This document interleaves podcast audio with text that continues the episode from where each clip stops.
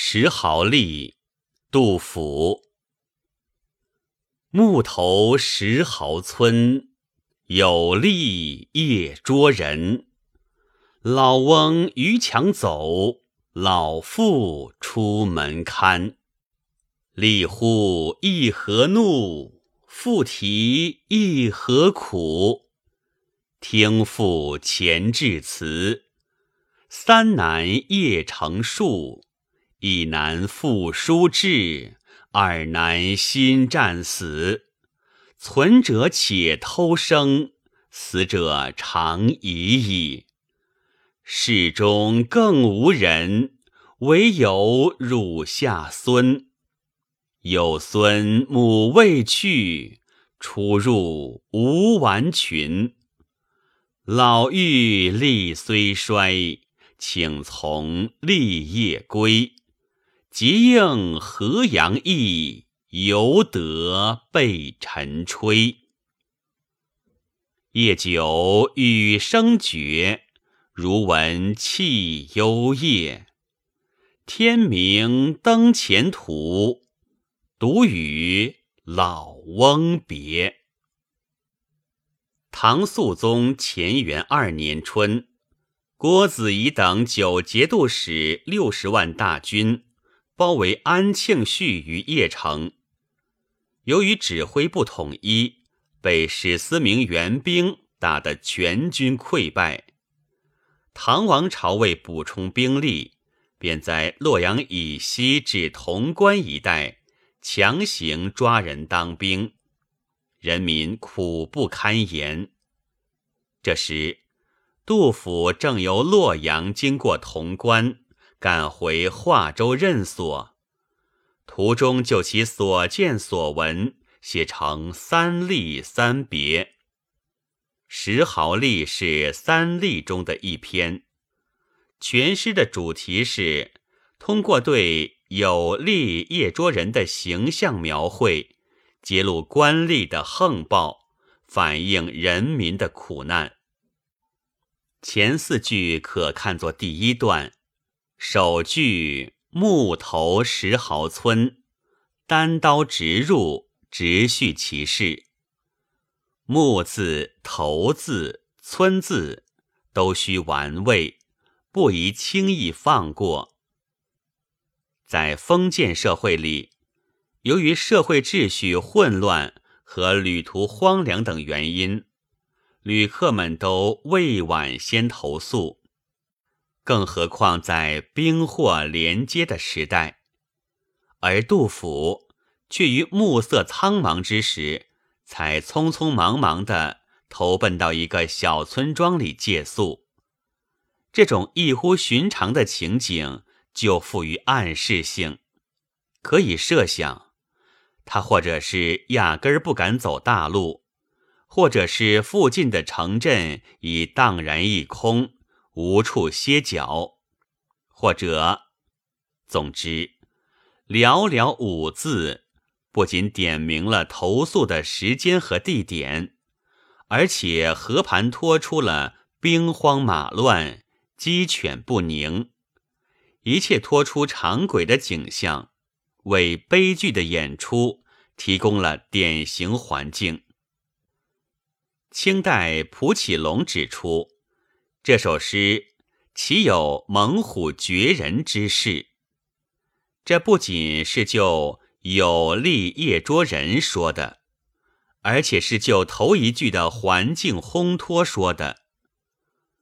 有力夜捉人一句是全篇的提纲，以下情节都从这里生发出来。不说征兵、点兵、招兵。而说捉人，已于如实描绘之中，与揭露批判之意。再加上一个“夜”字，含义更丰富。第一，表明官府捉人之事时常发生，人民白天躲藏或者反抗，无法捉到。第二，表明县吏捉人的手段狠毒。于人民已经入睡的黑夜来个突然袭击，同时，诗人是木头石壕村的，从暮到夜已过了几个小时，这时当然已经睡下了，所以下面的事件发展，他没有参与其间，而是隔门听出来的。老翁逾墙走，老妇出门看两句，表现了人民长期以来。深受抓丁之苦，昼夜不安。即使到了深夜，仍然寝不安息。一听到门外有了响动，就知道县吏又来捉人。老翁立刻逾墙逃走，由老妇开门周旋。从“立乎一何怒”至“犹得被尘吹”。这十六句可看作第二段。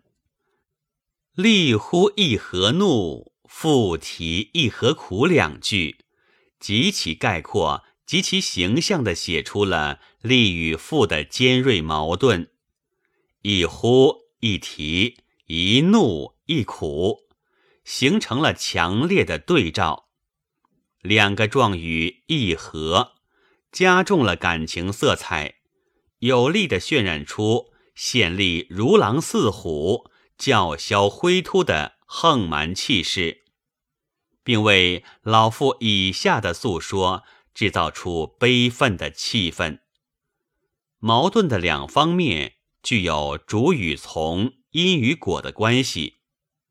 复提一何苦，是立乎一何怒逼出来的。下面。诗人不再写立乎，全力写副题，而立乎自现。听赋前置词，承上启下。那听是诗人在听，那致词是老妇苦提着回答县吏的怒呼。写致辞内容的十三句诗，多次换韵。明显的表现出多次转折，暗示了县吏的多次怒呼逼问。读这十三句诗的时候，千万别以为这是老妇一口气说下去的，而县吏则在那里洗耳恭听。实际上，立乎一何怒，复提一何苦，不仅发生在事件的开头。而且持续到事件的结尾，从三男夜成树到死者长已矣，是第一次转折。可以想见，这是针对县吏的第一次逼问诉苦的。在这以后，诗人已用“有力夜捉人”一句，写出了县吏的猛虎绝人之势。等到。老妇出门看，便扑了进来，贼眼四处搜索，却找不到一个男人，扑了个空。于是怒吼道：“你家的男人都到哪儿去了？快交出来！”老妇气诉说：“三个儿子都当兵守邺城去了，一个儿子刚刚捎来一封信，信中说。”另外两个儿子已经牺牲了。气诉的时候，也许县吏不相信，还拿出信来叫县吏看。总之，存者且偷生，死者长已矣。处境是够使人同情的。他很希望以此博得县吏的同情，高抬贵手。不料县吏又大发雷霆：“难道你家里再没有别人了？快交出来！”他只得针对这一点诉苦。世中更无人，唯有汝下孙。这两句也许不是一口气说下去的，因为更无人与下面的回答发生了明显的矛盾。合理的解释是。老妇先说了一句：“家里再没人了。”而在这当儿，被儿媳妇抱在怀里，躲到什么地方的小孙儿，受了怒吼声的惊吓，哭了起来，掩口也不顶用。于是县吏抓到了把柄，威逼道：“你竟敢撒谎！不是有个孩子哭吗？”老妇不得已，这才说：“只有个孙子啊，还吃奶呢，小得很。吃谁的奶？总有个母亲吧？还不把他交出来？”老妇担心的事情终于发生了，她只得硬着头皮解释：“孙儿是有个母亲，她的丈夫在邺城战死了，因为要奶孩子，没有改嫁。”可怜她衣服破破烂烂，怎么见人呢？还是行行好吧。有孙母未去，出入吴完群两句。有的本子作孙母未便出，见立吴完群，可见县吏是要他出来的。但县吏仍不肯罢手，老妇生怕守寡的儿媳被抓。饿死孙儿，只好挺身而出。老妪力虽衰，请从立业归。即应河阳意，犹得被尘吹。老妇的致辞到此结束，表明县吏勉强同意了，不再怒吼了。最后一段虽然只有四句，却照应开头。涉及所有人物，写出了事件的结局和作者的感受。夜久雨声绝，如闻泣幽夜，表明老妇终于被抓走。夜久二字反映了老妇一再哭诉、县吏百般威逼的漫长过程。如闻二字。是说诗人通夜为之悲伤，甚至产生了幻觉，在寂静中似乎还听到老妇幽咽的哭声。天明登前途，独与老翁别两句，收尽全篇，于叙事中含无限深情。试想昨日傍晚投宿之时。老翁老妇双双迎接，而时隔一夜，老妇被捉走，只能与逃走归来的老翁作别了。老翁是何心情？诗人作何感想？给读者留下了想象的余地。清代裘兆鳌在《杜少陵集详注》里说：“古者有兄弟。”时遣一人从军，仅趋近壮丁，给予老弱。诗云：“三难恕，二难死。孙方汝，袭无群。翁于强，父夜往。一家之中，父子兄弟祖孙姑媳，惨酷至此，民不聊生，极矣。”当时唐作亦岌岌乎危哉。就是说，民为邦本，把人民整成这个样子，统治者的宝座也就岌岌可危了。诗人杜甫面对这一切，没有美化现实，却如实的揭露了政治黑暗，发出了有力夜捉人的呼喊。这是值得高度评价的。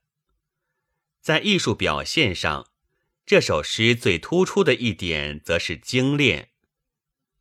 陆时雍称赞道：“其事何长，其言何简。”就是指这一点说的。全篇句句叙事，无抒情语，亦无议论语，但实际上。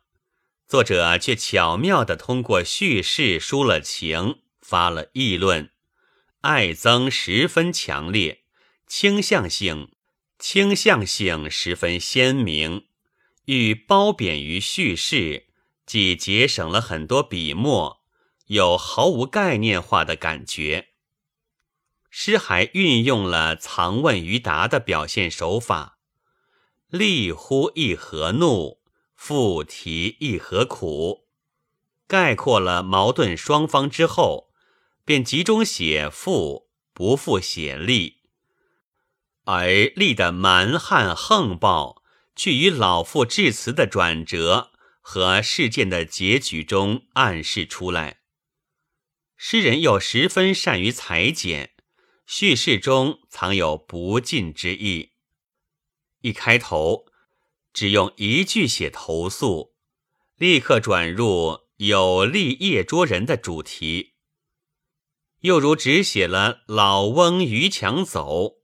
未写他何时归来，只写了如闻泣幽夜，未写泣者是谁。只写老妇请从立业归，未写他是否被带走，却用照应开头，结束全篇，既叙事又抒情的“独与老翁别”一句，告诉读者。老翁已经归家，老妇已被捉走。